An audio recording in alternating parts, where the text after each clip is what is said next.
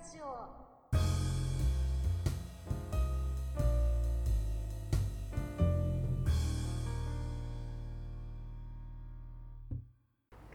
ボケ文学っていうか包茎の面白さみたいな愉快さみたいな自分でちょっと今マイブームっていうか興味があってであの AB サンゴって読まれました。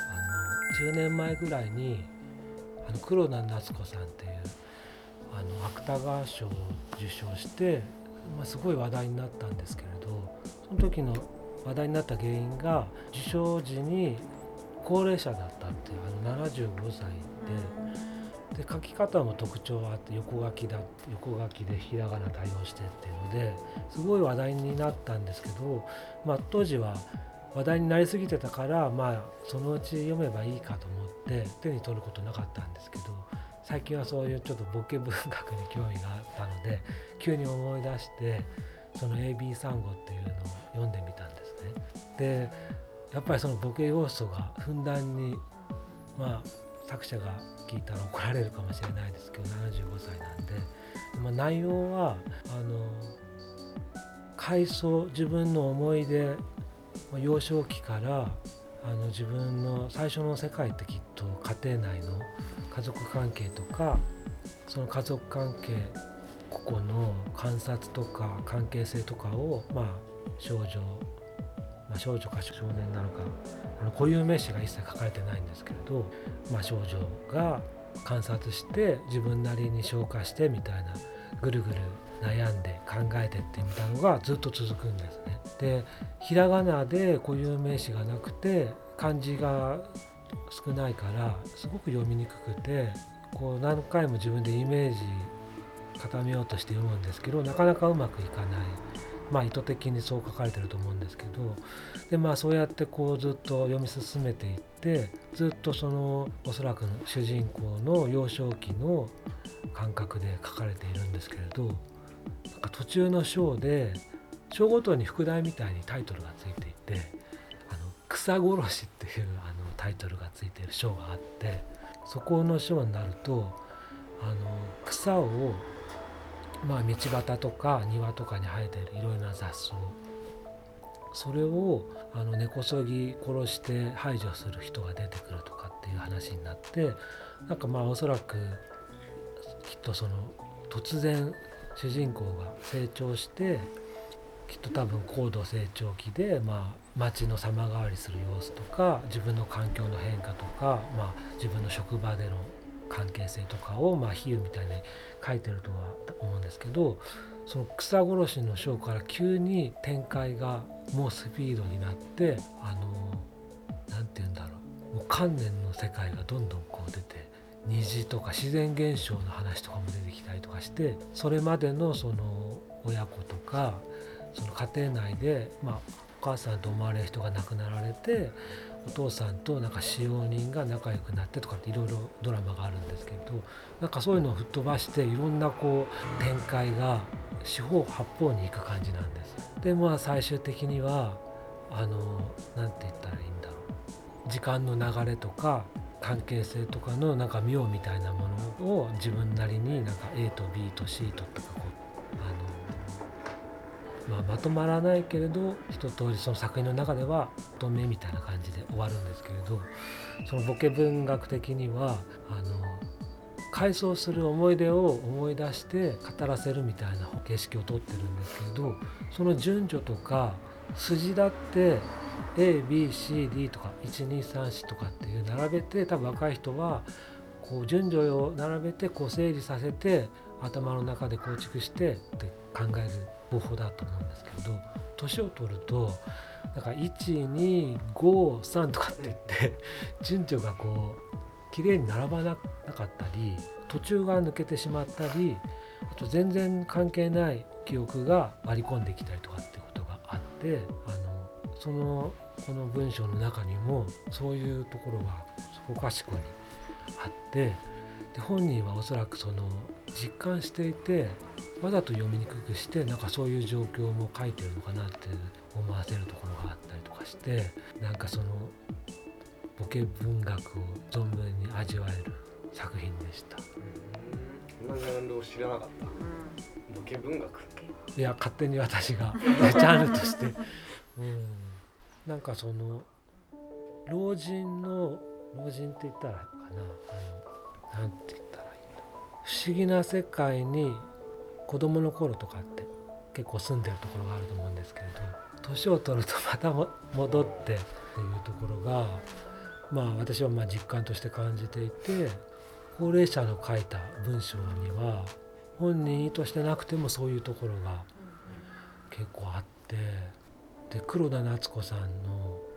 それ気になって結構最新作って言ってもそんなに新しいわけではないんですけどなんかこうその後受賞してから時間があったのか対策みたいなものをあの感受性のなんとかって結構分厚い本出したんですけどそれもまたボケ文学がなんか、うん、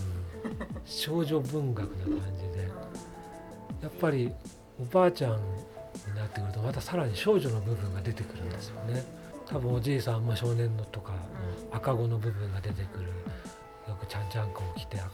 子供に帰るみたいな感じで感受体の踊りおごり？その作品は少女がよくする妄想こういう人形にいろんなものを投影させて少女的世界誰々と誰々が仲悪くなって仲良くなってとかっていうでそういうこう現地物語みたいなものを一人であそれ話家さん話家っていうかねそういうあの古典をやってる踊りの日本舞踊とかをやっている人たちの師匠と弟子とギャラリーとみたいなそういう人たちが出てくるんでもしよかったら、うん、でも完全に少女の妄想の世界なんです。あの本当に研究してリアリティを出すそういう世界を描き方っていうよりもなんかこう少女の好きな感じの妄想みたいので描いていてそれうん。でそれをねなんか多分80歳ぐらいなのかな描いたの。それ描いてるっていいなと思って時間をかけてきっと描いたんだろうなと思って。高野文子さんのなんか漫画でそういうのあったのって今思い出す。絶対安全カミソリかなんかの中にあっばあちゃんなんだけど少女でその感じを絵で絵で表現してるっていう漫画であんまりセリフとかもないすごいなんて思った記憶があったのを思い出したのと何年か前からなんかあの学校を辞めてからかな。なんかそのもともと自分の文章とか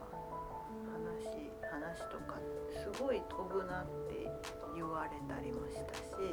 でそうなんかなって思ってあっちこっちにあの飛ぶと文とかも書いたこともあるけどなんかこの段落と段落が飛びすぎててあの分からないとこの間にもう一つ何か説明がないと分からないよみたいな感じで言われたりした経験があってであそうなと思ってたけど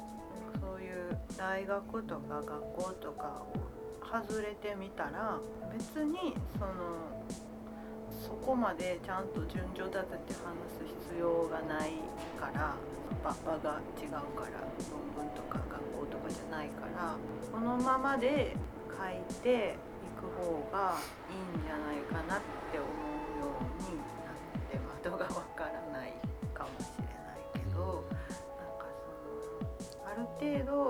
に伝わる努力もやっぱ必要なんだけどここまでの論理性っていう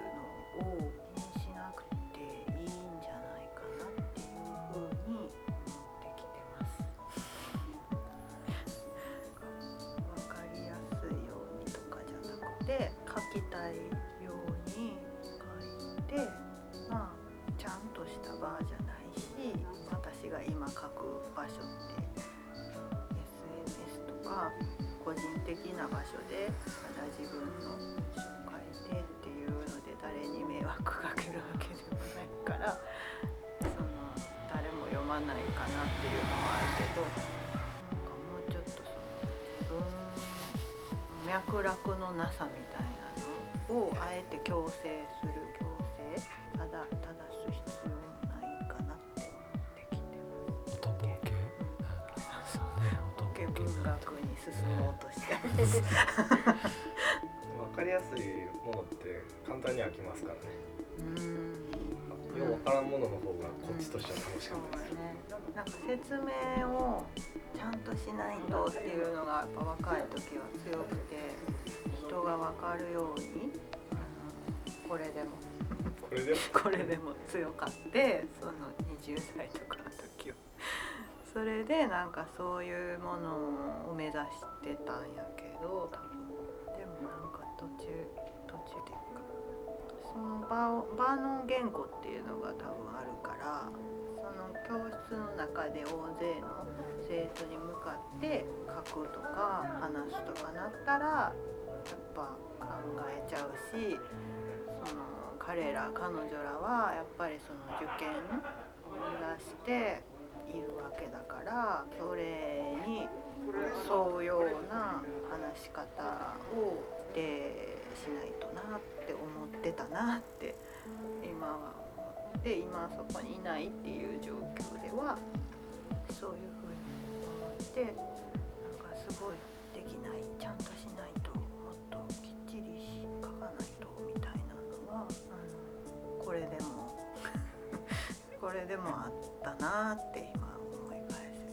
ばありますね。そういえばその黒田夏子さんも国文化なんかそう国語をやっていて、まあ、教員とか構成する仕事とかしてたらしくてきっとずっとそうやって正しい言葉とかずっとやっていたからそれだからこその出てきたこういう表現ひらがなのとかっていうのかもしれないし。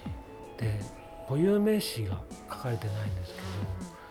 固有名詞って何だろうなとかその名前ってまあ誰かが決めてこれはこれだよねこの名前だよねって言ってでもそれって結構不確かなものだから面白いなと思って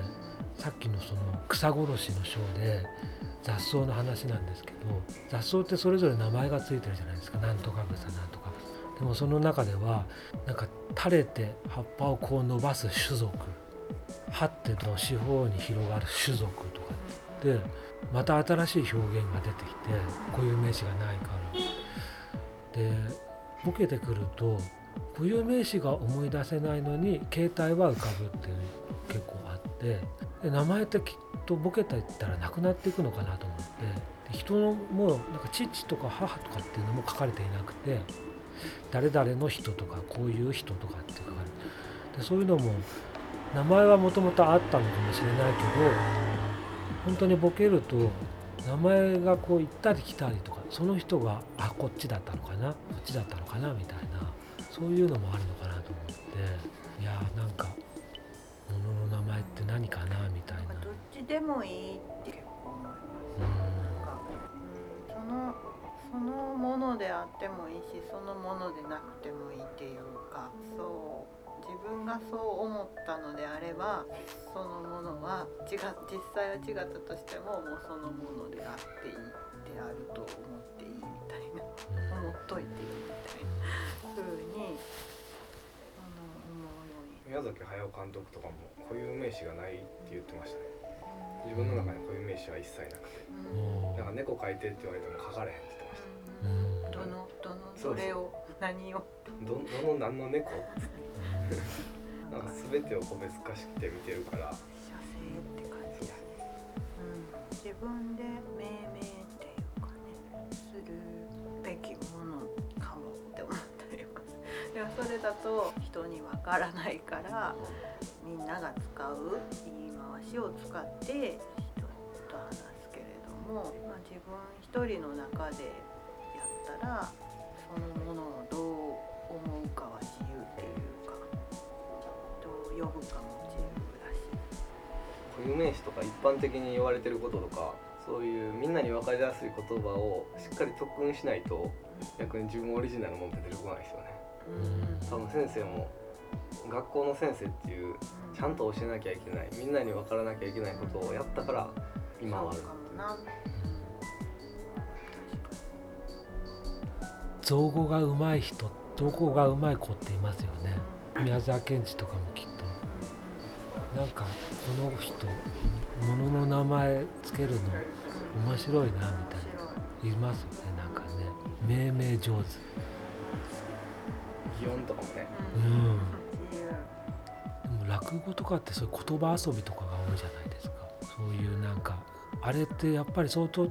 なんか知識がないと笑えない笑いもあるしただ音で笑える笑いもあるしなんか面白いですよね。で結構ボケボケ話って結構あるじゃないですか。なんかボケがおかしいみたいな。あれはやっぱ日本って結構ボケ文化音ボケ文化が昔からゆる文化。ゆるボケ文化、ボケのすすめですねもうこれから俳句とかね。